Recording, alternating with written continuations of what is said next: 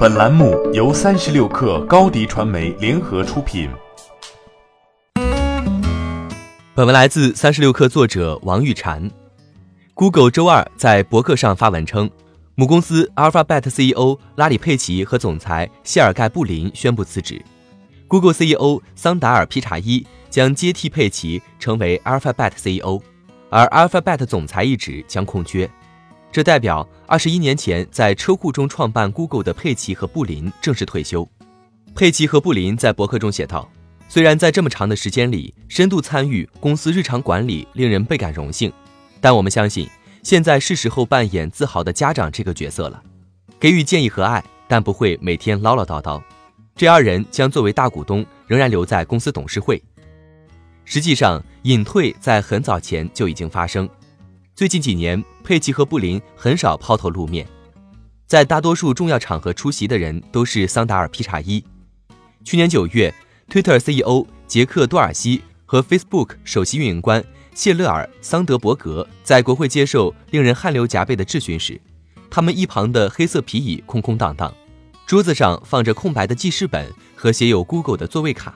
放了国会鸽子的佩奇在他位于加勒比海的私人小岛上度假。自2013年之后，佩奇再也没有出现在产品发布会现场，或者是公司财报电话会议上。自2015年之后，他就再也没有接受过新闻采访。他将 Google 的日常决议权都交给了皮查伊和众多的公司顾问。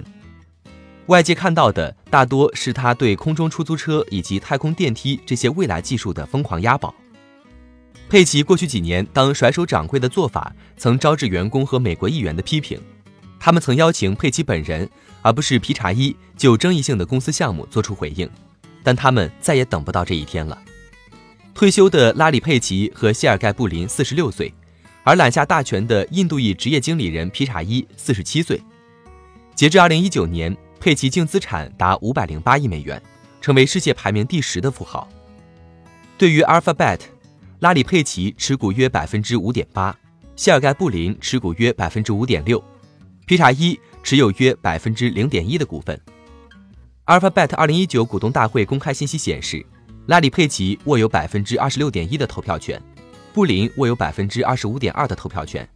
两位创始人的投票权相加超过百分之五十。一九九八年，拉里·佩奇和谢尔盖·布林创造了 Google。二零零一年到二零一一年的十年间，他们把公司 CEO 的职位交给了职业经理人埃里克·施密特。在这之后，佩奇曾接管了几年 Google CEO 的工作，直到他可以在2015年把这个职位交给皮查伊。同年，Alphabet 与 Google 重组后成立。Google 现在仍然面临着很多问题，比如因为涉嫌垄断和操纵搜索结果而受到监管层的调查，